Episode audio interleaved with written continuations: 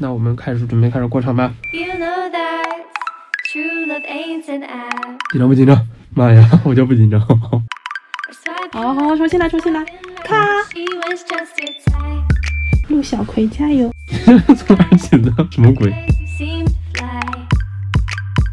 all about 也就是说，你的你觉得两个人认识的意义就是那种大家相互试探的这句过程。话我来说，OK，但是你刚语音问我了，不然我不会插进来的，好吧？好吧，好吧，好吧，我错了，行吧，我错了，对不起。你真不知道什么叫双盲其实。我不想录了。我错了，我错了。今天我们就来聊聊 Tinder，为什么想要讲这个话题呢？因为你是个 Tinder 的非常重度的用户，对的，我曾经在 Tinder 上 滑到过多少人？呃 like 的话，就配对的大概有三三千多个人吧。三千多个人，对的，我我删掉删掉一千多个人，现在数据大概是两千多个，我的天呐，三千多个人所以我至少划了三万次吧，可能。啊！我不知道，我不知道的。嗯，那 Tinder 公司它没有什么年会什么的，让你请去吧，你要去参加一下。对啊，那么说点正经的，就是说为什么想讲 Tinder？它不光是说我们用它，它自己本身有什么好玩的地方，让我们想来讲它。你觉得你为什么对于 Tinder 本身感兴趣呢？一个是我是用了听的很久，然后还有一个是引用一下《经济学人》的一段话吧，它上面有一篇文章说，online dating 就是说线上约会，它是一个大规模的社会实验，其实验对象是人类最为亲密与重要的过程之一，而它对当代社会的影响才刚刚开始浮现出来。对，我觉得 Tinder 确实是个很重要的一个产品，就是在整个的这个科技产品里头，尤其是说在这种智能手机上的这些众多的 App 里头，嗯它的重要性就其实颇为有点像我们苹果手机的手电筒。J.K. 罗琳在写那《哈利波特》的时候啊，一个非常基础的一个魔法就是手电筒的功能，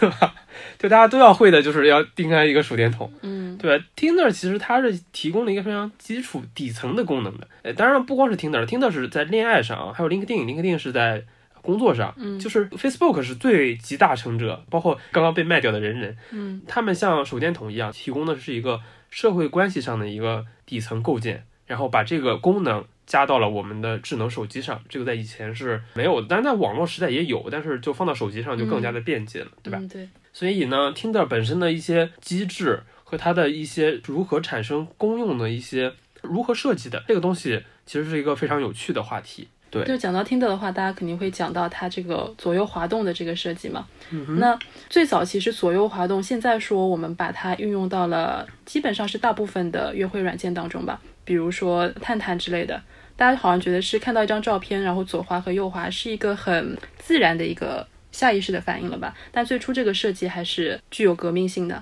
对，这个不光是说在约会软件上是个非常，嗯、怎么讲流行的一个设计啊。我讲一个好笑的例子，我以前发现一个叫西窗烛的一个 一个 app，嗯这个 app 的功功能是干嘛呢？是给你推荐一首中国古典诗古诗，嗯然后他可能就把这个诗写成一个小卡片，然后把这个卡片呢，它有一个左滑右滑的机制，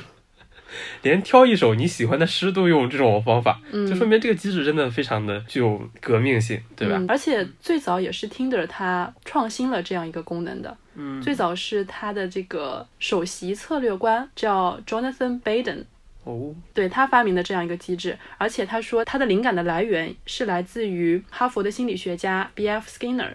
那 Skinner 的话，对对，斯金纳大，家知道的斯金纳，对斯金纳的话，它最有名的就是它的一个斯金纳箱，对吧？对啊，就是嗯。那个小老鼠，谁动了我的奶酪，就是那种，啊，对对 谁给了我奶酪，对，他就是搞了一个箱子嘛，然后把小老鼠放到那个箱子里面，然后里面还有一个杠杆，然后那个小老鼠按一下杠杆的话，它就会有食物从那个孔里面落到小老鼠的那个盒子里面，然后它就可以吃了。之后呢，就来测试这个小动物呢能不能学会说你按一下杠杆，然后得到食物的这个条件反射。嗯哼，所以斯金纳箱就是用来研究动物学习能力和自我刺激的一个装置。Tinder 的话，它左右滑也是相当于是一样的嘛，给你一个刺激，然后让你不断的对这个动作上瘾。就是一种心理永动机，我们可以这么讲，对吧？嗯，对，就是他他通过我是学经济学的嘛，就是嗯我们都会讲一些激励啊之类的，这个是个很底层的一个心理学的机制，就是我给你个激励，然后给你个甜枣，你就往前走一步呗，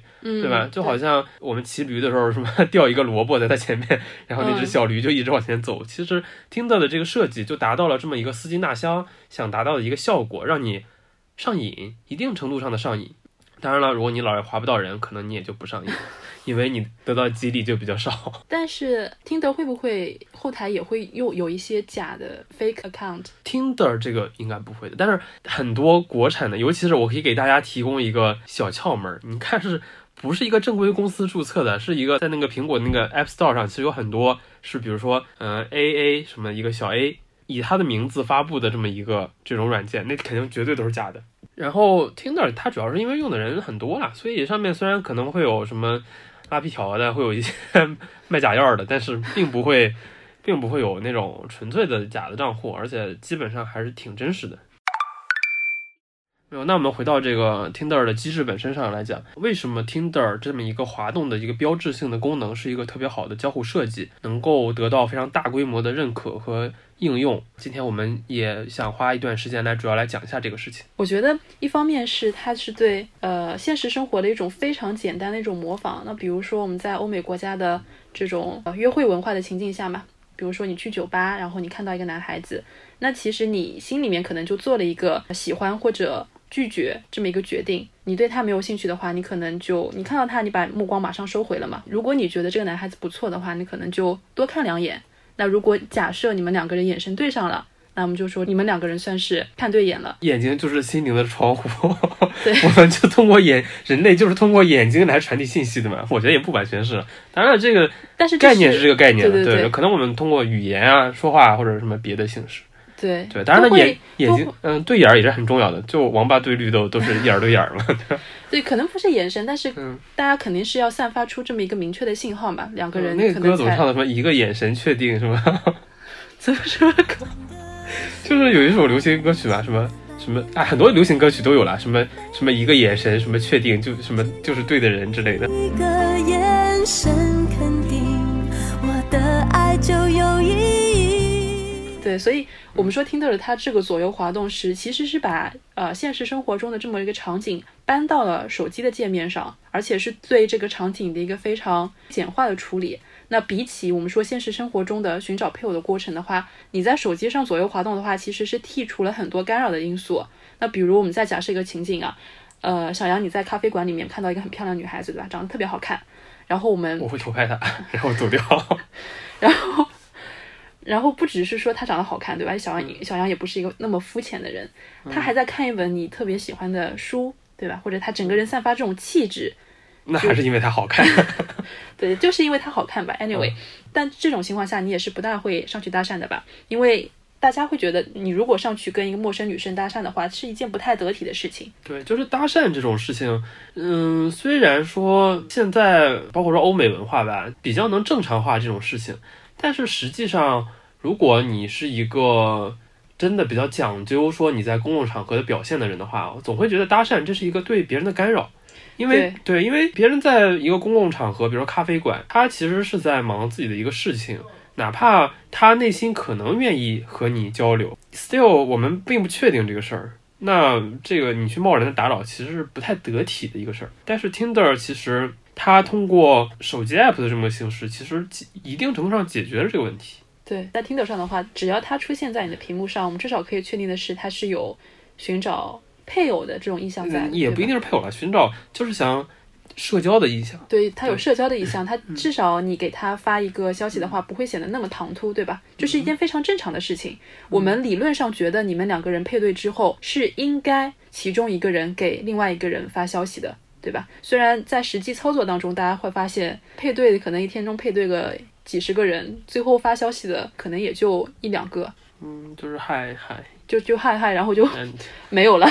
所以，因为听的这种双盲机制嘛，现实生活中你如果跟别人搭讪的话，你可能还会考虑到被拒绝的一种尴尬和顾虑。那对于左滑的那个人来说也是一样的。那如果是我们说现实生活当中的相亲，然后对方还是你认识的人，是一个单位领导的大外甥吧。那相亲完了，就算再怎么不满意对方的话，也不好直接说啊，最好是让对方先开口，对吧？你要是相亲的话，你觉得这个人不满意，那你会怎么拒绝啊？那我觉得相亲不满意只有一个标准答案，就是啊，我感觉好像还是不太合适。但实际上，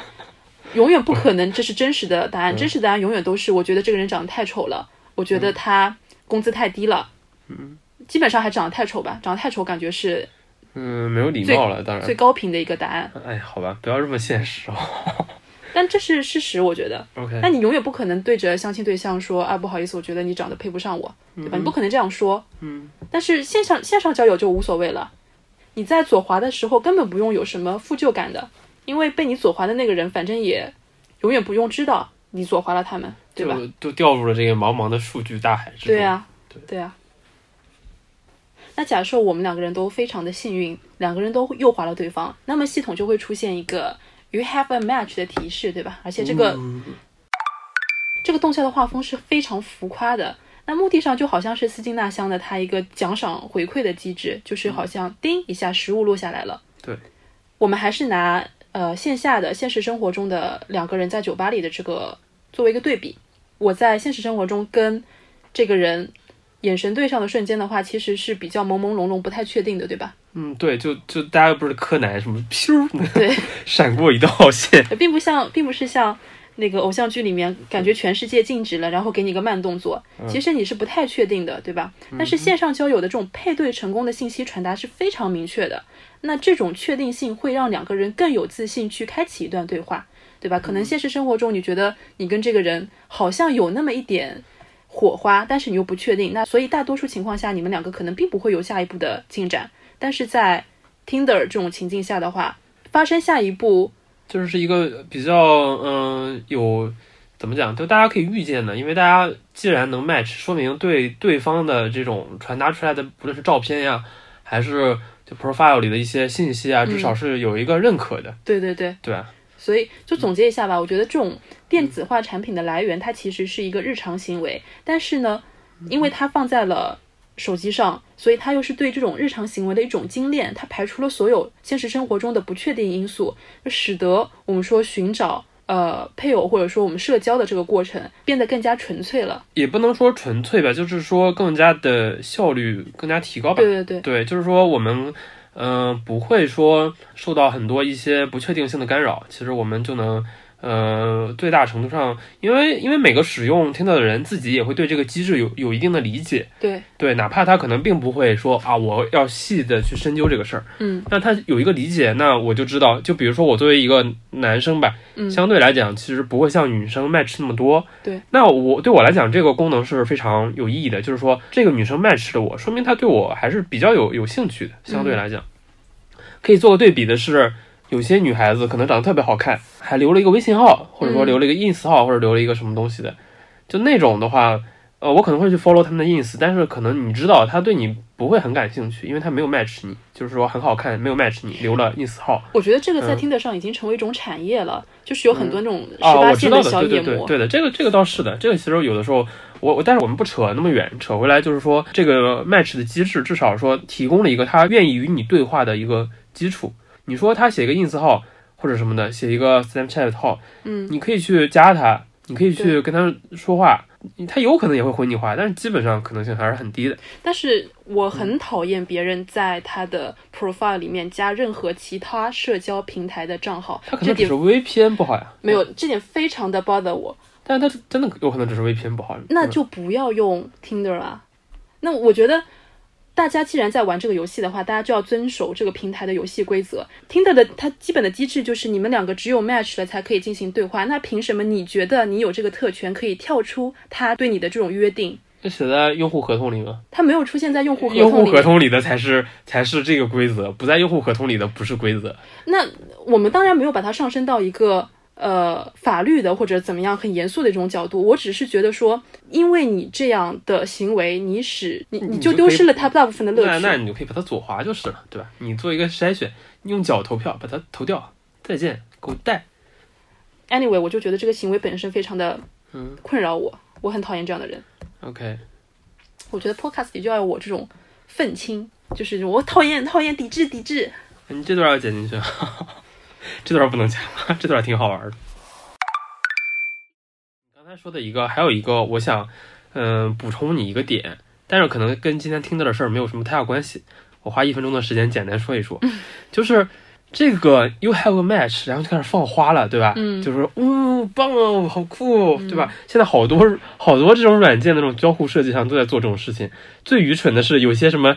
我不点名批评了，我经常使用的某个给电影打分的网站什么的，你好像做了一个最简单的操作，什么我给一个电影打了分，嗯他就开始放礼花了，就 噗出来啊，太棒了，你打分了。我的天，我觉得这个是很不尊重用户的一个行为，你当我是弱智吗？听的这个还好了，但听的也有一些什么什么什么，也有一些就就 match 这个，毕竟呃还行吧，毕竟是个值得庆贺的事情，对吧？特别是对于一些长相不那么哎 OK 的男性，不要做人。身攻击，好吧？到此为止，不要做人身攻击，好吧？但是，但是我觉得就是也有一些就是这种，就我我是觉得这种，呃，你刚才说的这个奖赏回馈机制，嗯有的时候做的有点过了，尤其是这个，其实是从游戏行业里说出来的，就是什么。我就是往前走了两步，我就要获得一个金币啊！你就给我放个花呀！啊，你做的太棒了呀，什么的，这种很愚蠢的，对吧？大家都是成年人，其实有的时候这种奖赏回馈机制太把你当做一个一个一个小孩子来搞，嗯，对对啊？这种其实是挺傻逼的一个事情的。对，所以我觉得一个游戏当中，或者是在一个软件的设计当中，你的这种奖赏一定是在一个合理的范围之内的。也就是说，你这个用户他一定是付出了一定的努力，他之后再得到这个奖赏，可能对他本身的刺激也会更大一些。嗯，所以说 Tinder 嘛，它自己的这个机制实际上就是把我们现实中交友的一些，首先是场景搬到了手机上，其次是在手机上它做了一些能够做的一些优化吧，我们可以这么讲。对，那我们可以回溯一下这种产品的历史。其实它既然是把现实场景搬到了手机上，也就是说，就听的所做的这个事情，也就是你刚才讲的那个对于人类亲密关系的实验，嗯这个实验那是一个非常古老的事情了，对吧？对婚介嘛，就是一个很古老的职业。听的本身干的就是婚介的事情，嗯他所做的就是对于婚介的一个拓展。它既然是一个拓展，其实它本身就像我刚才讲的，像手电筒一样。智能手机作为一个工具，它重要的意义意义其实就是对于身体功能的一个延展，对吧？它其实真的蛮像这个《哈利波特》里的魔杖一样的，它就是现在我们麻瓜的魔杖。嗯哼，对，J.K. 罗琳写《哈利波特》的时候，那个时候还是九十年代，还没有手机，嗯还没有智能机，对吧？嗯他所以没有想到，其实智能机的作用和魔杖竟然这么像。所以说，智能手机其实在嗯二零一零年代是个非常重要的东西，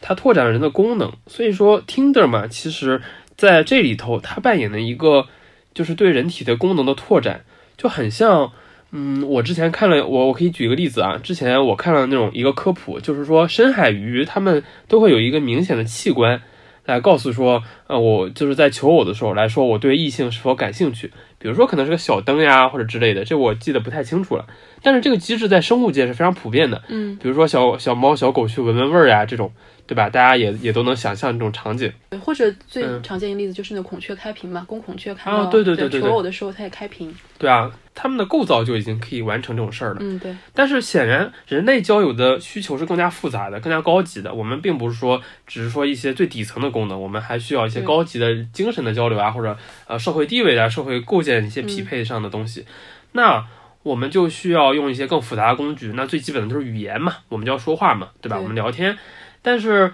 嗯、就像刚才说的，聊天就是传统的那种交友的方式，可能有它的一些呃不好的就是缺点吧。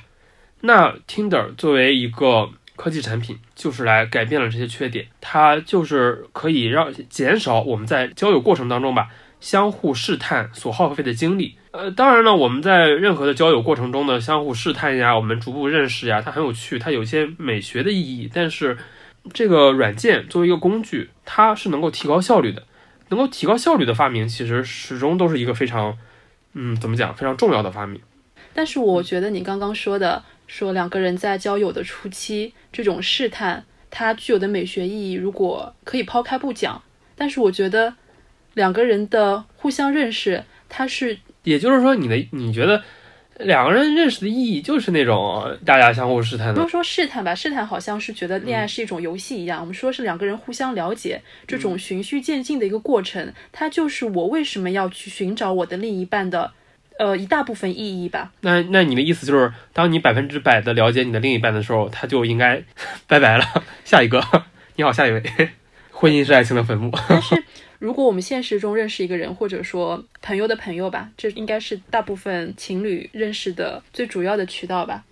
Which is not true？梅根和英国王子不也是这么认识的吗？通过一个共同的朋友，你想人家王室都是这样认识的，说明大家的交友渠道还是比较局限的。哦，我的意思就是说，如果是我们所谓的这种正常渠道下认识的，那两个人在见面初期肯定是非常不了解的，你可能对他的了解只是通过朋友的一些介绍。如果是网上认识的话，就很不一样了。可能你们在第一次线下见面之前，已在已经在网上聊了很久了，或者是你可以通过他的一些网上的足迹，你对他了解的你 stalk 人家了？你现在比如说你你通过他的微博账号，通过他的 ins 账号，你可以发现他很多的东西。等到你们第一次在线下见面的时候，会不会觉得说你们第一次约会已经过去了？这已经已经不是你们的第一次约会了。嗯，对，其实确实会有这种事情。这个比起这个来，我觉得这个在 Tinder 上当然也很明显，但是说起这个来，更让我想起来的是那种呃零几年的时候，刚刚开始有网络的时候，对吧？那个时代的网络交友确实是非常的，就是呃基本上都会在网上聊很久很久，嗯，可能都不会奔现，然后最后奔现的可能都精神层面上已经相互之间非常熟悉了，对吧？然后他们那个时候在见的时候时候，已经不再不太像这种现实当中就是纯粹通过线下的形式见面的这种，就是你可能就没有这种兴奋感了吧？当你已经对这个人非常了解的时候，嗯，但是我举这个例子就是想说，其实也并不会啊，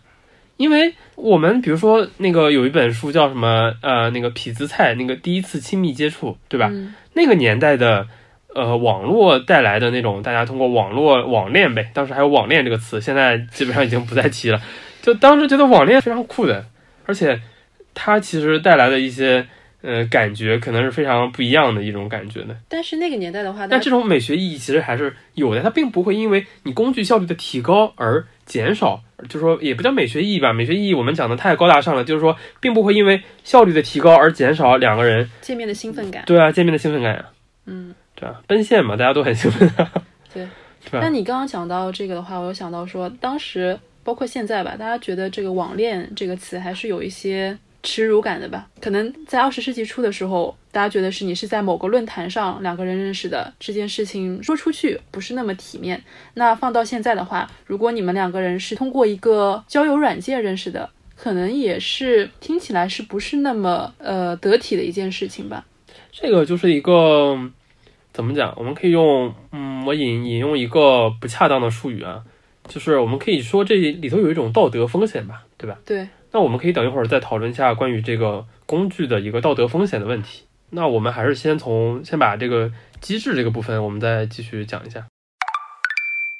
那我们接着还是说回左右滑动的这个操作本身啊。听的了一位设计师他就说过，他觉得用户拾起一张照片，然后选择左右两边往哪边放，这个动作给用户所带来的掌控感是简单的一个点击所做不到的。但是为什么他们还是有点击啊？他们他们那个 like 还是有点击的那个按钮的。因为这是为了给那些像我这样一天滑了好几百个人，滑到后面手有点酸了，大拇指可能比较麻木了，所以就点击更省力一点嘛。好吧，但是基本上大家最常见的操作还是左右滑，所以刚刚提到一个掌控感嘛，在 Tinder 这个 app 上，包括是在所有的交互设计当中，掌控感都是非常重要的。比如说我们在玩游戏的时候，一般来说主控感比较强的游戏会觉得更有趣一点，也更容易受到核心玩家的喜爱。就就是作为一个 so called 核心玩家，主控感就是说我的操作的空间有多大。对对对，那这里说的主控感，其实也不是说简单的说我在操作这样东西的一种感觉，而是说我的操作会对结果造成关键影响这样一种感觉。就比如说打麻将和掷骰子，你都是在用手控制一个物体，但是对于大多数人来说吧，两种博弈方式的主控感是完全不在一个级别上的。因为对于大多数人来说，掷骰子的结果它是一个随机性的，对吧？是不受自身影响的。但是打麻将的话，它的结果输赢却是很大的受到自己每一次出牌时候选择的影响。就比如在 YouTube 上有很多玩家试玩一个游戏，然后刚开始的话肯定是进入游戏的介绍嘛，当时是可能你还是不能受到自己控制的，然后你会听到这些 YouTuber 不停的在问说啊，我现在能玩了吗？我现在是是我受到我控制了吗？这也是。对。那我们说回这个在 Tinder 上吧，在这样一种约会软件上，用户的掌控感就体现在说，我们只能和我们感兴趣的，同时也感兴趣我们的人对话。也就是说，在谁可以给我们发消息这件事情上，我们拥有绝对的控制权。而且，这单单的一个左滑右滑的这个动作，其实包含两种意义。第一个是说，这个行为相当于把这个人添加进了可以给我发消息的一个白名单里面。第二个，它同时也是在表达说我愿意和你交流这样一个信息，那就使得右滑这个动作，它的意义非常的丰富。那对于用户来说，有意义的行动相当于是更好的体验。那我我觉得我听完你讲的啊，嗯我回溯一下，就是这块儿其实是呃逻辑是有两块儿的。首先说他能做的事儿有很多，然后他做的事儿是对于他的结果是有意义的。对，呃，其实比如说打麻将那个打，你说的是打麻将和掷骰子，你举这个例子啊，打麻将你觉得是更有操控感的。其实我可以举一个更好的例子，就是打麻将，其实在所有的这种棋牌类的游戏里，操控感相对还是小一点的，因为你很大程度上你的结果是由排序来影响的。对然后比如说都是棋牌类，或者说都是桌面游戏，举另一个例子，比麻将操控感更强的就是围棋。围棋的操控感比麻将要强得多，你自己每一步的对，都会对结果有很大的影响。你做的每一个操作、每个决定，对于结果的影响是巨大的。麻将影响也是挺大的，但是没有围棋那么大，因为麻将说白了有点像区块链，我们是要拼出一个公尺来，对吧？我们从从里面不断的拿牌拼出一个序列来。其实很多时候，我们序列是有很多嗯其他因素决定的，而不是我们手上的动作来决定的。但是围棋是通过我们手脑的各种动作来决定它所有所有的结果的。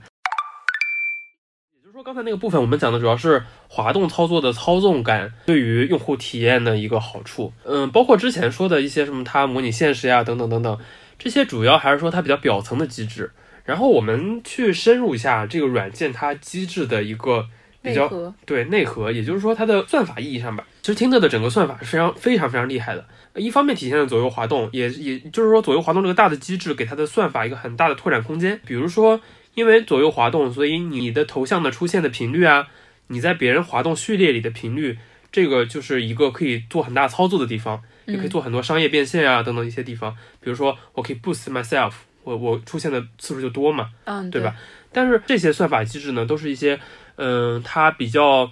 怎么讲？他们比较核心的一些跟甚至说有点商业机密的一些机制。这些机制我们不能非常明确的去了解它。我们今天不会着重讲那些，我们讲一一下跟它这个左右滑动机制最最核心的一个算法上的意义。倒不是说我们具体讲某种算法，而是说算法上的意义。先可以来说一说，就是现在嘛，手机 app 嘛，其实都会有一些呃算法上的一些做一些工作嘛。主最主要的一个工作，也就是最接地气的，就是一个匹配推荐，也就是说会给你定制的一个 adaptive 的一个适应性的一个推荐。比如说它适应，对，比如说呃，你看 Google 上，它会根据你的 cookies 的那些呃记录来给你推荐适合你的广告。他们说他会监听你说话，这是真的吗？就比如说我那天，呃，有些会的，有些其实会的，甚至有些会，有些软件会调用你的摄像头的，尤其是在安卓机上可能比较多吧。但我我我，毕竟我也不是搞软件开发的，我也不是特别了解。嗯，但是技术上没有问题的，因为只要他获得了权限，他就可以这么做。对，对啊，就像刚才说的，这种匹配推荐呢，肯定是现在数据科学在整个的应用程序领域最接地气的一个应用。也就是说，大家都想来做这个，因为这个比较简单又比较好做，很直观。如果我作为一个科技公司，我构建好一个产品之后，很多科技公司，嗯，其实可以招到很多人才，又有很好的 idea，我们能够把这个产品推动下去，但是会缺一个很关键的东西是什么？就是数据，就是用户的数据。我作为一个初创公司，我是很难得到大量的数据的，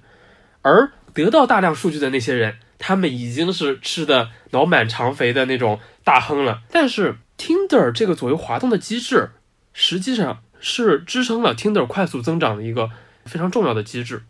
为什么这么讲？首先说左右滑动这个机制，它能够带来数据。首先，左右滑动的机制在算法层面上是非常具有灵性的一个机制，就它设计很巧妙。为什么这么讲呢？它自己就是一个分类器。我们在做推荐的时候，实际上就是用各种机器学习的算法来给你做分类，把你分成你们是喜欢看那个美妆博主类的，你们是喜欢看游戏视频类的，对吧？就比如说，嗯抖音上嗯我喜欢了几个猫猫狗狗的视频之后，它可能就对对对一直给我推猫猫狗狗。对的。所以说，其实作为一个 startup，我是希望能够获得你身上的这些标签儿的数据的，就是对我想知道你喜欢猫猫狗狗还是喜欢美妆博主，对吧？那它就是希望构建一个有效的分类器，而 Tinder 的左右滑动机制，它本身就是一个分类器。它作为一个产品，它所需要的原料和产出实际上是一致的。这个一致性体现在哪里呢？就是他本身就是在做选择。我喜欢这个样子的人，我喜欢那个样子的人，我喜欢 A 型、B 型的。我做完选择之后，我后来得到的产品也是说给我更多的 A，可能给我更少的 B。从这里来讲，它的原料和产品是一致的，在算法上形成了一个闭环的一个 feedback。也就是说，你滑动的越多，它表现的越好。这样的话，你数据的积累是非常大的，是非常暴力的。你比如说，你在呃抖音上，你消费的是这个视频的内容，而不是这个视频的标签儿。所以说，Tinder 它本身的这个非常暴力的获取标签儿的方式，让它的整个的数据的闭环贴合的非常好，它能够快速的积累大量的数据。但是我有个疑问啊，嗯他现在比如说它习得了我对异性的一个偏好之后，但我并没有发现它给我推送的人就有多智能啊。就比如说我在选择上面有一些明明确的喜好吧，我可能喜欢，假设啊假假设我说我喜欢比较高大的。金色头发的，蓝色眼睛的，假设是这样。你这个不太好，你这个太不政治正确了吧？你怎么写？你不要这么讲呀？就是一个极端化的例子嘛。好吧，那你还是喜欢一个 Asian 吧？行吧假假设啊，假设我就是喜欢东亚男子 哈，对对我完全不喜欢那种什么欧洲人、美国人，我们的，因为我们是中文 podcast，我们的听众都是东亚男子。对我就喜欢那种矮矮胖胖的东亚男子，但是我也并没有发现说听得之后给我推的都是矮矮胖胖的呃亚洲人啊。首先，我觉得对于你啊，有一个很重要的问题，就是你滑的人太多了，你可能在一定区域里没有那么多人，对吧？对我确实是滑，我有滑光的经历的，就是我滑到后面没有人可以推给我了，对啊，就滑到底了嘛。嗯，但是你你是说如果我我觉得他可能会有一个个排序，有个 sequence，先给你，你可我可能更喜欢的人，对，但是这种也是一个双向的嘛。他我觉得听的跟什么抖音什么最大的其中的一个不同就是它是一个双向选择的。那我喜欢矮矮胖胖的亚洲人，那矮矮胖胖的亚洲人并不一定喜欢我啊，他们可能就喜欢那种肤白貌美的，呃，金色头发的外国人呢。这个就是一个 matching theory 的问题了。这个我可以等会儿，呃，我下一个阶段讲 theory 可以可以再讲，就是说匹配机制上。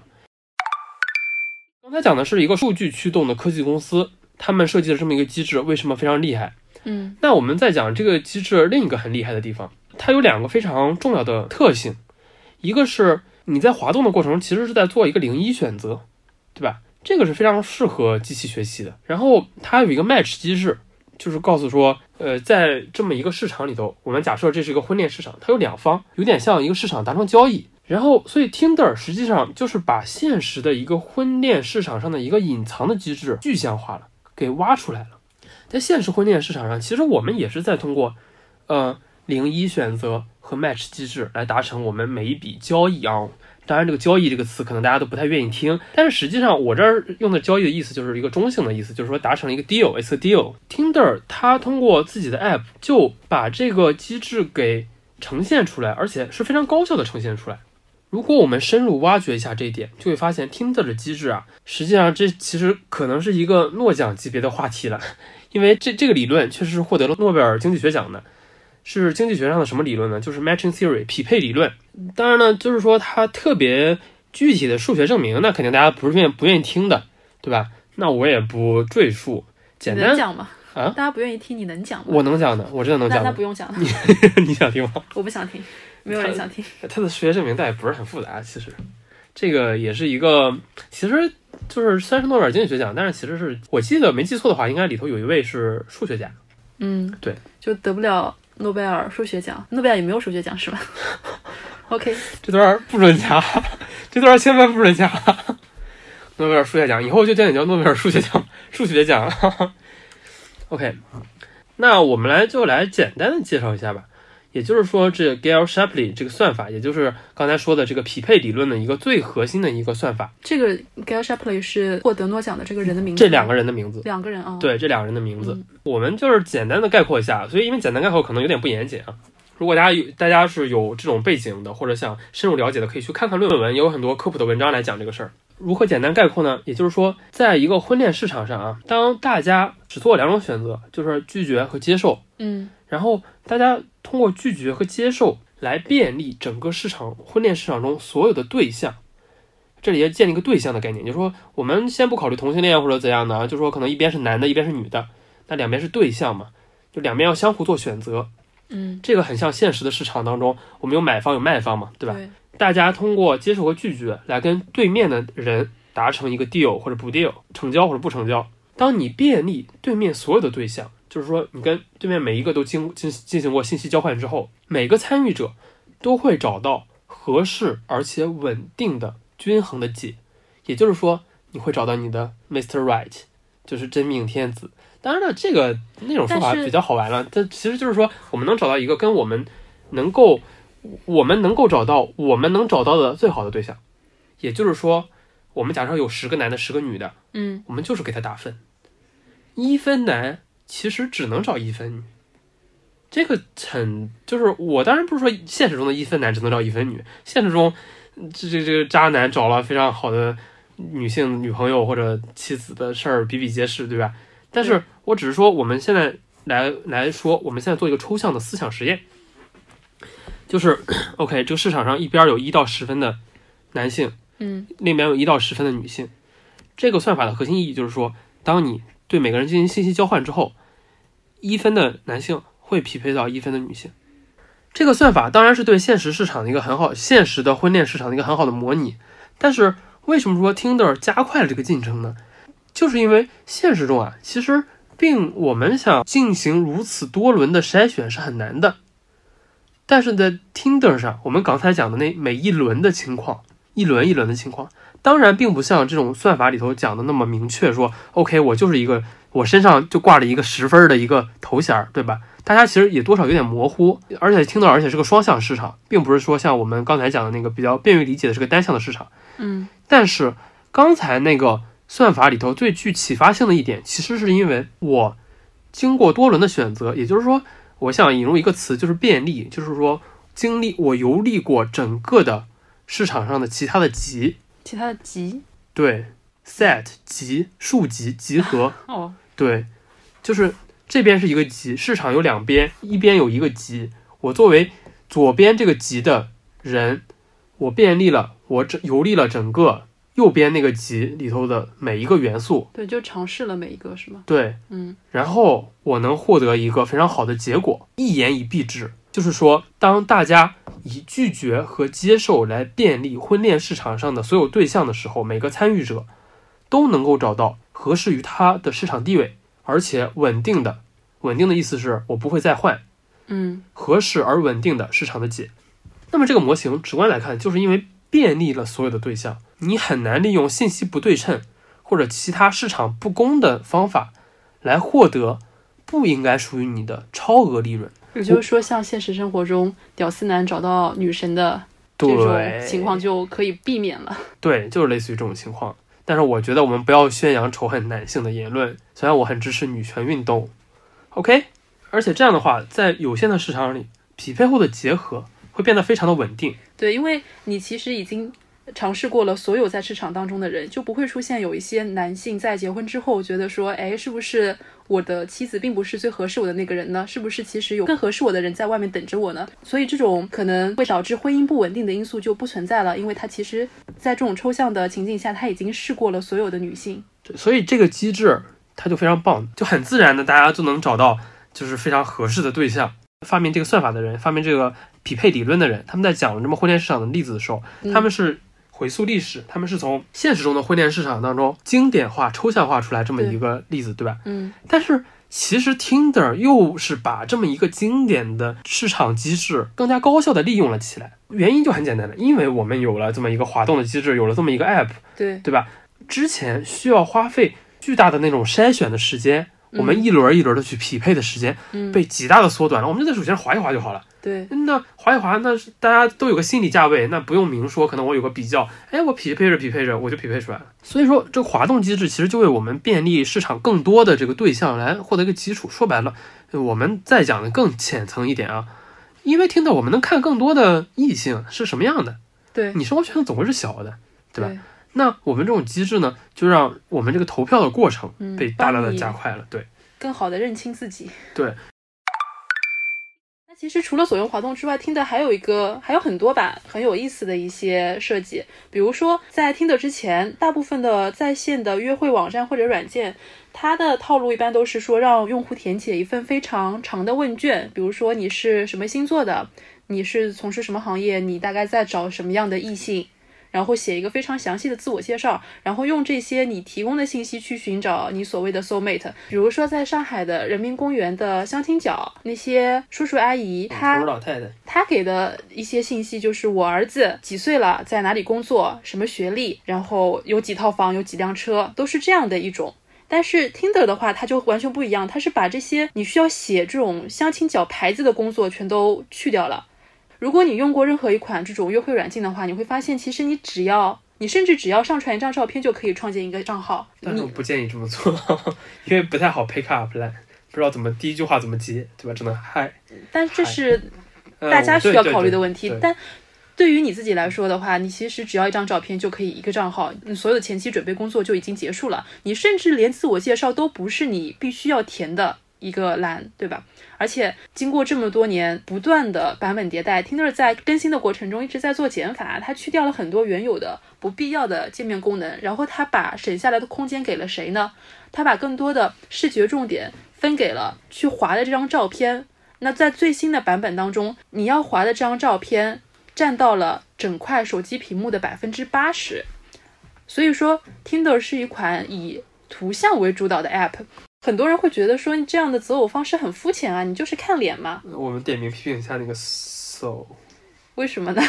我觉得那个真的是个很差的东西。然后你继续吧，我等会儿可以再讲。等会儿你先说这个。因为我们传统上说这一段美好恋情的想象，都说是两个灵魂的互相吸引嘛。Which is not true。就比如说 Soul 吧，你刚刚想要点名批评 Soul，你现在来批评一下吧，你觉得他哪里不好了？我觉得才不是呢，我觉得还是看脸的。但是我脸，我我不是说啊，我我是一个特别特别好看的人，我其实还是就还还就中等而已，就很普通。但是就还是得看脸的呀，对吧？你不可能不看脸的。我倒不是说一定要找个最好看的人，但我要找一个我能接受的人。对我们来假设两种情境吧，一种情况是你跟一个特别聊得来的对象，一个女孩子，可能你们聊从天文地理聊到诗词歌赋，对吧？觉得两个人灵魂非常吸引，非常的非常的合拍。但是假设你们见面之后，你发现他长得可能真的不是那么能让你接受，就是说每个人都有一个标准，我这打个圆场，每个人都有一个标准，所以说每个人的标准可能是不一样的。我们当然支持 diversity，我们支持多样性的选择，但是每个人他不符合你的标准，对他不是丑，对，他不丑，他 妈他很好看，妈呀，完了，太难了。有各种各样的美，对对他无论长成什么样，每个人都是美的，要相信自己的对他不符合你的标准，对，然后的符合标准。对，但是你就会觉得你前期的这段时间是有点浪费掉了吧？你会不由自主的感到失望吧？虽然它还是美的，我基本上是承认你说的，但是我觉得肯定凡事也有例外吧。其实如果真的聊特别聊得来啊，我我其实有的时候我觉得我可能会不介意的，虽然我这辈子从来没有谈过这样的恋爱，所以我这辈子从来都是 都是看脸挑的。我甚至谈过恋爱，我觉得我可能我我我最近一段时间的一个特别特别认真的一个比较长时间的恋爱，是一个特别特别好看的女孩子，但是其实她她有很多精神上的东西我很喜欢，但是我们可能很多事情不是像人家想的那么什么精神上的契合。我跟他，他不像说大家觉得以为说，OK，我听 My Little Airport，他也听 My Little Airport 这种，就是所谓的精神契合。什么我喜欢什么库布里克，他也喜欢库布里克。我当然喜欢他的一些精神品格，但是他可能他每天的兴趣爱好是看看翻翻那个整容帖，这个是肯定跟我精神不契合的。也就是我在支持你的观点，就是说还是看脸的，因为他长得很好看。就是我承认我的一点虚伪性，就是比如比如说刚才我讲说我我的之前的一个女朋友的时候，我也很想说我很喜欢她的一些精神特质，我也确实很喜欢她的一些精神特质，但我真的不是因为那些精神特质才喜欢上她的，我真的是因为她长得很好看才喜欢上她的。但是我真的不想表达这一点，所以刚才那段其实我很尴尬，我可能会剪，可能不会剪这一段，但是。就是我的我的这个表现反倒是反映了你所说的，就大家都有一个虚伪性，都想在说，OK，我们就找 soul mate，其实还真的不是，对，对的，就是我觉得我们还是坦诚一点，人类还是一视觉动物。对，嗯，哪怕是从我们的基因来说的话，我们也就是说希望我们的后也，我们希望我们的后代是健康的，对，也就是我们就是喜欢那种，长得好看的。所以，第一，我觉得大家对听的的这种攻击是没有意义的，因为抛开人类的虚伪性，我们就是喜欢长得好看的异性，因为他们可以给我们提供基因更好的基因，可以让我们传承更好的后代，但你这样讲很法西斯，我只能说，虽然我我现我现在还是扮演一个反方吧，我还真的觉得你这段挺法西斯的，你继续吧。但我我我我觉得法西斯是说他否定了不同的美，他觉得可能亚洲人他就是不美的，他就是劣等民族，对吗？但是我觉得你有不同的美，但是我想选择符合我审美的那种美。嗯你圆的很好，我只能说，然后还有一个的话，我是觉得说大家可能还是低估了图片所包含的一个信息量，因为这些照片并不是说从这个人手机里面随机挑选的几张照片，而是说这个人主动 PO 上去的，我突然觉得其实可以做一个产品，让他随机挑选几张照片的，那就大家不会玩这个吧，就会哇，但是就很酷啊，这个。你继续吧。可以做一个竞品，就是说你不知道你 PO 上去的是哪些照片，你给这个 app 开放你相册的一个权限，然后它会随机挑选几张你的照片，嗯但是你并不知道那那是哪几张照片。嗯，当然这有个隐私的问题了，其实就也不太现实了。对，不过挺好玩的，你可以继续讲。对，但是我们说听的吧，还是说回听的，听的还是你精心挑选的，对吧？精心 P 过的那么几张照片。那么你说这个人挑选照片的过程，其实就恰恰反映了说他认为他想展示什么，关于他的什么是重要的。比如说网上很多人喜欢剖一个车钥匙，对吧？剖一个。呃，PO 一个自己在那个无边泳池的那个照片，哦对吧？那个好像我经常看到。哎，那个那个，其实我我我记得你给我讲过一个更有趣的例子，就是滑到一些美国那种农大农村地区的人，就有段时间，我经常会滑到美国乡村地区的一些人，那十个里面可能有九个人，他都有一张，抱着一头白尾鹿，对，就是他拿拿了一把猎枪，然后在一个鹿头旁边的一张合影。大家只要农村地区上过大学，然后看看那些 Facebook 里头那种大叔，基本上都是这样的，对，拿钓拿一条条大鱼。那个我我给你讲个最好笑的事儿，现在有一个产品啊，就是哦我知道那个那个甲鱼，对对 对，假的大鱼来拍照。可能那个地方的人就觉得我钓到过一头很大的鱼。这是一个我想要传达的信息，或者有些人会 po 一些和猫猫狗狗的合影吧。对，简直是最常见的几种。对对对，我甚至觉得有些人养狗就是为了拍一张 不养狗就是为了把妹妹，对吧？对，因为很多女孩子会说啊，我并不想划你，但是我是觉得你的狗狗太可爱了，所以我才划的你。嗯哼，或者还有一些奇奇怪怪的人，他会剖一些跟女性的合影在交友软件上。嗯，这种心理其实也挺难接受的，也不知道是们怎么想的。我觉得这个是我能理解他们背后的这种心理。可能有些人他的长相并不是那么好判断，说他他就是长得好看的，或者他长得不好看的。就是有个锚点，对，就是有一个锚点。心理锚点。你旁边如果跟你合影的是一个非常好看的九分女，那你可能本来只有五分的话，大家觉得你是跟一个明星合照了，你这是粉丝。没有，大家会觉得说，既然你有能力泡到这么好看的一个女孩子的话，说明可能我低估了你的实力。除了，那就大家会有一种心理暗示说，那么你很有钱，对，这可能也是隐形炫富了。对，对吧？就是那种什么街上看见一个，他很有钱，他一定很有钱，对，带着一个美女的那种，对啊。所以天，你这物化女性，不是我物化女性，是剖照片的人物化女性。好总而言之啊，我就觉得说，你看他剖什么样的照片，其实很能说明这个人他的自我认知是什么样的，他是一个什么样的人。所以说图片主导对于一个交友软件来讲，实际上 basically 基本上是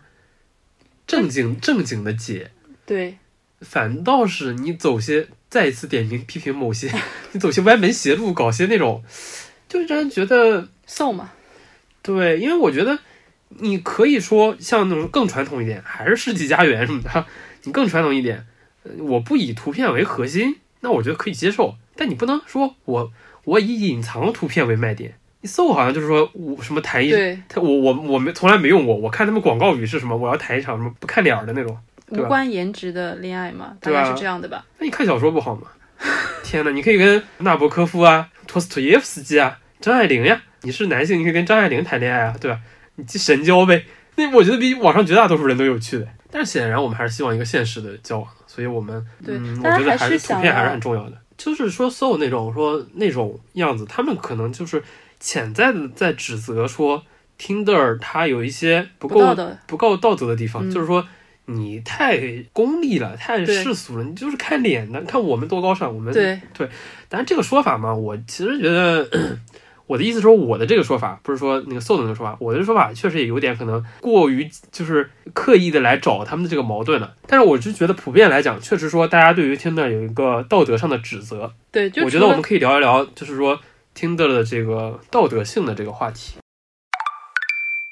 我发现好像大家都不太愿意告诉别人自己在用 Tinder。你会告诉别人你在用 Tinder 吗？我会的，其实，就是，但是但是我能理解，我但是我知道很多人不会，而且我也不是说对谁都会，但是我确实我个人来讲，我反倒经常会给人家推荐这个东西。嗯对，因为我有一套说辞，我的说辞就是前面那套科技产品的的说辞，嗯，并不是说，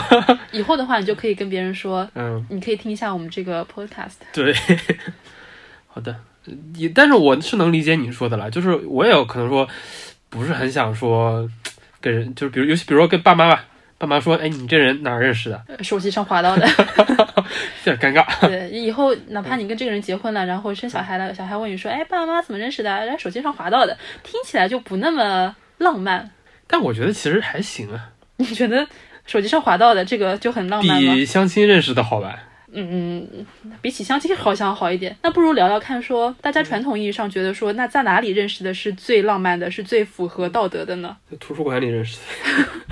对，很多人在听的上，他都会写说，如果如果我带你去见我爸妈的话，我会告诉他们我们是在图书馆认识的。真的会有人写吗？怎么还有这么有趣的人？这是在国外划到的，有些外国人会这样写。第一次看的时候，觉得这个 pick up line 还非常的有意思，就这个人很幽默。后面发现大家都是抄的，这句话的源头也不知道到底是谁说的。就听的最好是可以跟那个 Turnitin 做一个合作。如果这个人连他连自我介绍都是抄的话，那这个人的可信度也基本上没有什么了。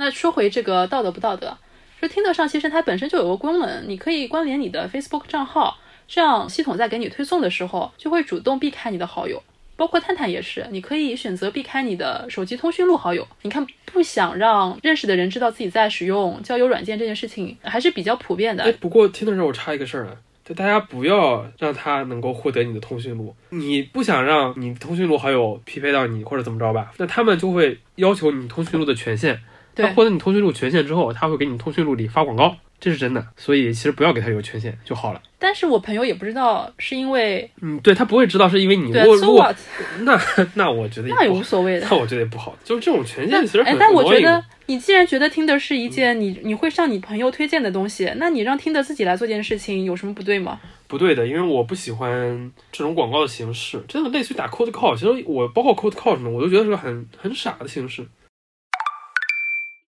会把交友软件和约炮软件划一个等号，大家觉得这种软件就是用来约炮的。不过约炮为什么不道德？这是个太过于复杂的问题了，我们还是不要在今天讲了。你当然可以说交友软件不等于约炮软件，交友软件 A B C A B C，约炮软件 E D F E D F，但是约炮软件真的就不道德吗？其实这个问题挺复杂的，我觉得不见得说完全的不道德的，对吧？挺难讲的。这个事儿啊，多少是有负外部性的。婚姻制度的产生，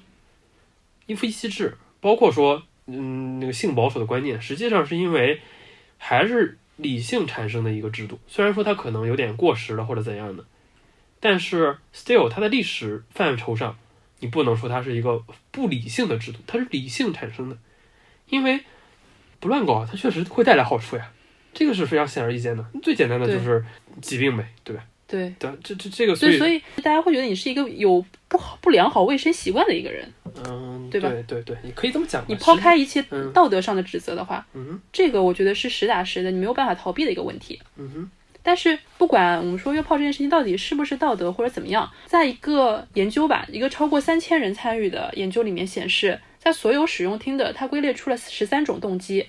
但是 casual sex 它只排到了倒数第三位。嗯也就是说，使用这款软件的主体并不是像大家所想象的，大家就是为了约炮来用这个软件。嗯哼当然了，我可以提一个，对于我作为一个搞社科科研的人，我可以提一个这个研究不严谨的地方嘛。你说，如果他是一个不道德的，大家不愿意讲的，那他在研究里怎么能确定？嗯，对吧？这对个 selection bias 的，对吧？可能我只是我就是来约炮，但我不想说我是来约炮的，对所以他倒数第三，可能对，它可能可能实际上并不可能是。是第一的。你看他也没有到掉到倒数第一嘛，对吧？嗯，说明即使在有那么一个 cos 的情况下，他排名还挺高的。那总结一下，也就是说，其实，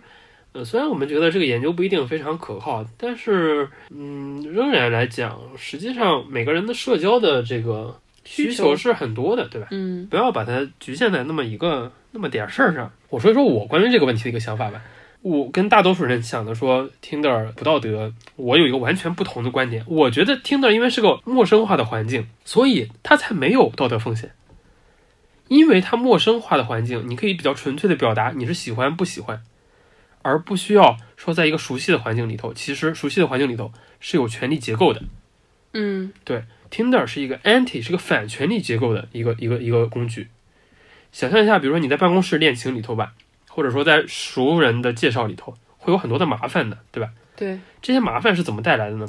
一方面就是刚才我们也讲到酷不酷的事儿，其实可能说熟人介绍的，或者说什么，呃，办公室恋情还挺酷的吧？可能熟人介绍的就办公室办公室恋情怎么酷？办公室恋情是不 professional 的，不职业的。是不职业的，是、嗯，我认为是不应该发生的。我也觉得，嗯、我们就先说一说吧。一方面说这个，就是说，那我们就说这些都不够酷，对吧？因为大家都想讲一个说，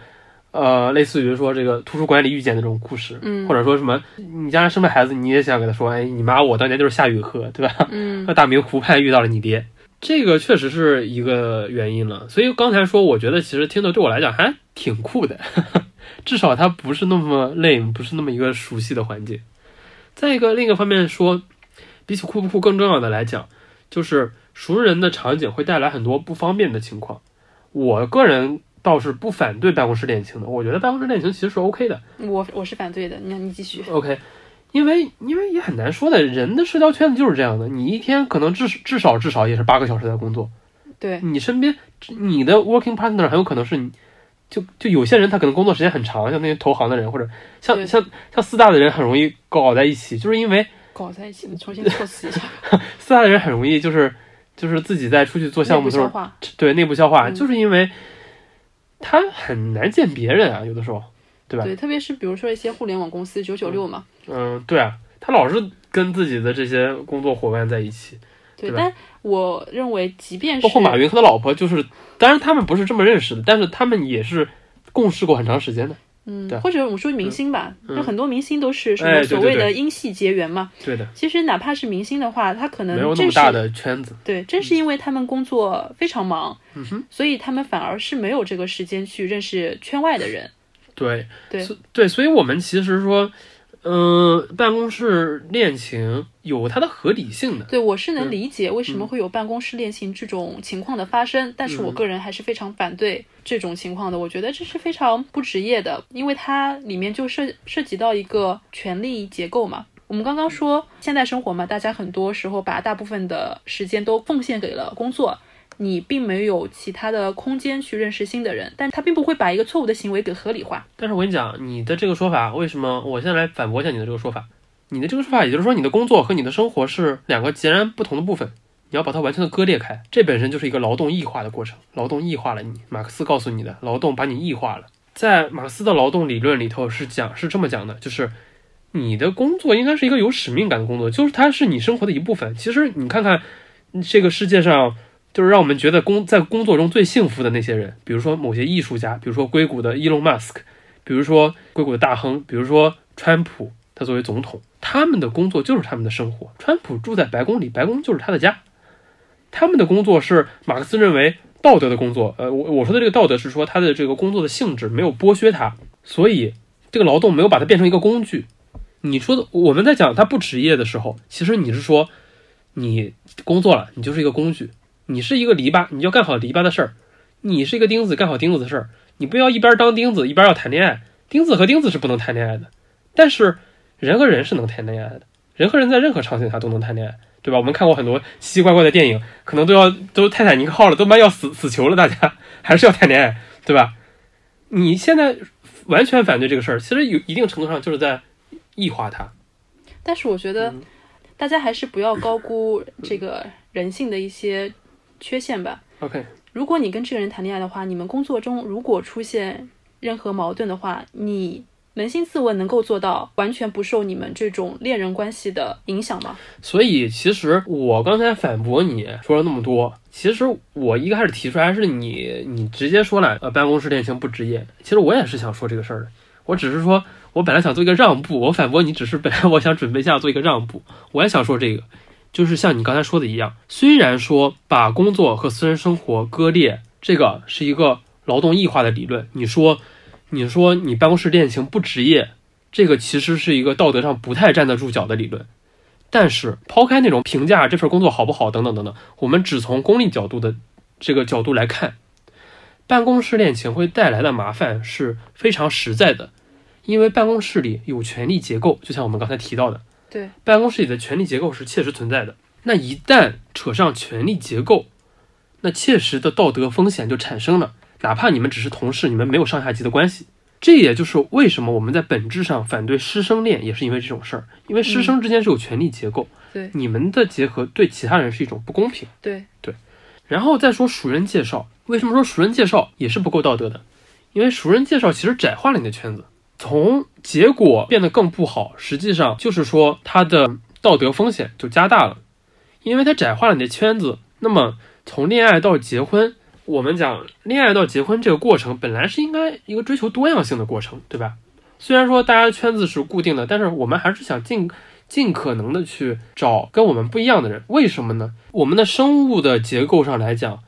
我们不像细菌一样，细菌是在自己繁殖，就是分裂啊、分裂、分裂、繁殖就好了。但是两性存在的意义的本身，本身就是想提供一个多样性。嗯，那我们的这个繁衍的过程，从生物意义上来讲，本来也就是应该来让它更具有多样性的情况下，是更符合繁衍这个事儿的道德观念的。但是我不同意说，你说熟人介绍的话会不会窄化你的婚恋圈子？我们知道一个社交理论，就是说你可以六个人，对六个人理论嘛，你通过六个人，你可以认识世界上任何一个人。那朋友的朋友的朋友，这已经是很大的一个圈子了。你为什么会觉得这是一个很窄的圈子呢？因为 六个人的理论其实更大程度上是一个我没有我不太了解，我猜测可能是个数学的理论，实际上并不会的，因为搞来搞去大家就就闭环回来了。可能在听的上的人，呃，我们有更大的机会能够认识我们其实可能没有机会认识的人，哪怕他是我们这个熟人圈子里的人。举个最简单的例子，我最近可能在 Tinder 上 match 了一个人，我们后来发现我们是本科是一个学校的。嗯，但是其实我想了一下，我在我的熟人圈子里，如果我没有听到这个工具的话，我这辈子很有可能是不会认识他的。嗯，所以这个就是这个工具来，它其实还是切实的扩大了这个圈子。那它在这一点上，如果说我们觉得多样性本身就是一个更加道德的选择，那么 Tinder 其实可能就是一个更加好的选择。而且不光是从繁殖上，而且是从我们所讲的这种，就是大家讲什么 soul mate 嘛，其实就是说这种智能的交流上，对吧？能够带来带给你不同信息的人，对你的意义其实是更大的。确实，我不是一个非常狂热的一个，就是呃达尔文主义者，对吧？我也不认为找和自己相似的人是不对的。但是在社会文化上，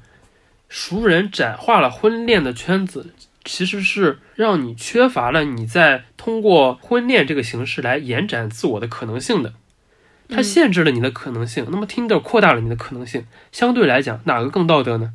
在这种情况下，我肯定是觉得 Tinder 更道德的。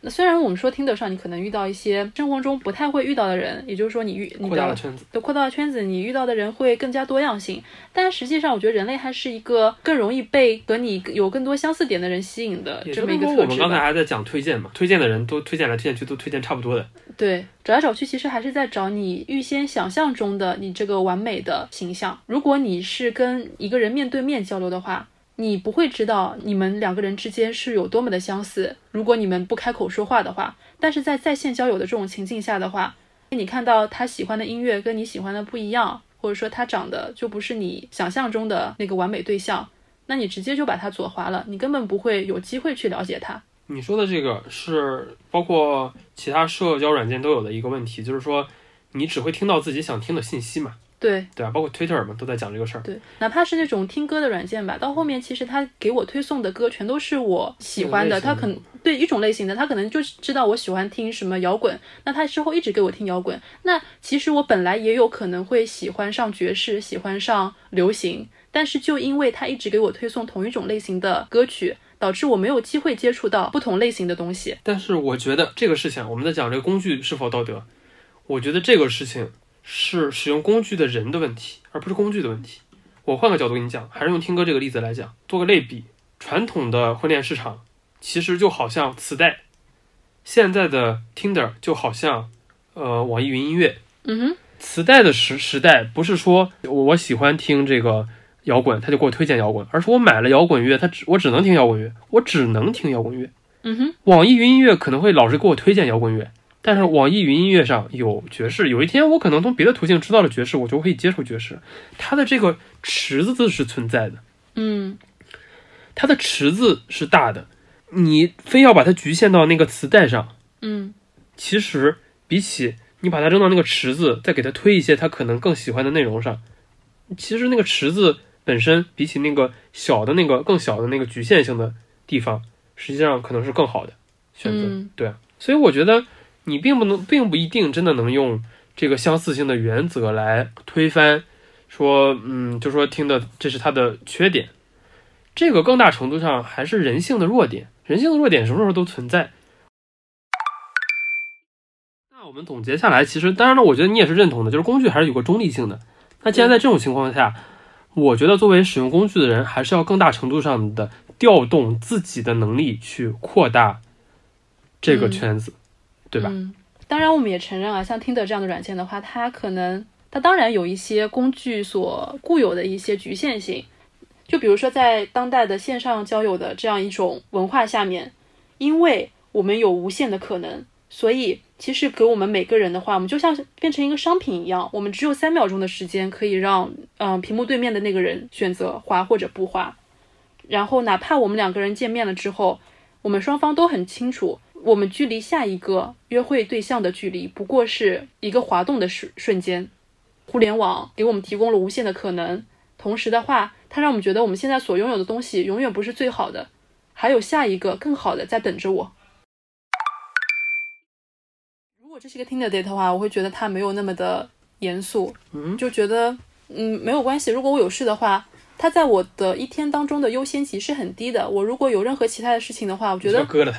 对，我觉得不去也无所谓啊，因为这个人跟我实际上有任何社会联系吗？并没有。我哪怕放他鸽子了，会有任何我的社交圈中的熟人朋友知道吗？他会对我的所谓的现实生活中的形象起到任何的影响吗？对啊贬贬损的这种影响吗？并没有。对，所以我觉得。包括我自己在内，很多经常使用在线约会功能的人，他有的时候会陷入一种空虚和迷茫，因为你空虚吗？我你空虚，我不空虚，我不太用。你说吧。就比如说，大家知道这个数学上有个理论，对，没想到我也会说数学吧，就是叫最优停止原则。呃，如果是运用在婚恋配偶的这件事情上的话，人一生的寿命大概是假设八十岁吧，那结婚的最佳时间是八十的三分之一，可能也就是我们所世俗意义上的可能二十多岁结婚是一个比较合适的时间，对吗？但是在使用这种 dating app 的过程当中，它并没有一个确定的期限，你所面对的这个池子里面有着无限的可能性，所以你根本不知道你的最优停止时间究竟是在什么时候。嗯所以像听到的一些竞品，比如说 Coffee Meets Bagel，它为了使在线交友这件事情变得更严肃一点，它限定了你一天当中可以 like 的人数，你可能一天当中只能右滑五个人，所以你会对这五个人有更多的耐心去了解他们究竟是什么样的人。也就是说，你最后想表达的一一一个意思就是说，呃，Tinder 其实它还是有很多问题的，对吧？呃，不是他听的本身的一些问题吧，有可能说不只是听的，所有的在线交友它都会面临的一个困境吧。嗯，因为你面对的是无限的可能，所以你不愿意去像以前以往的好像传 Rick and 统的 Morty 一样，因为你有无限多的平行世界，所以每一个世界都不重要。对对人的一种商品化。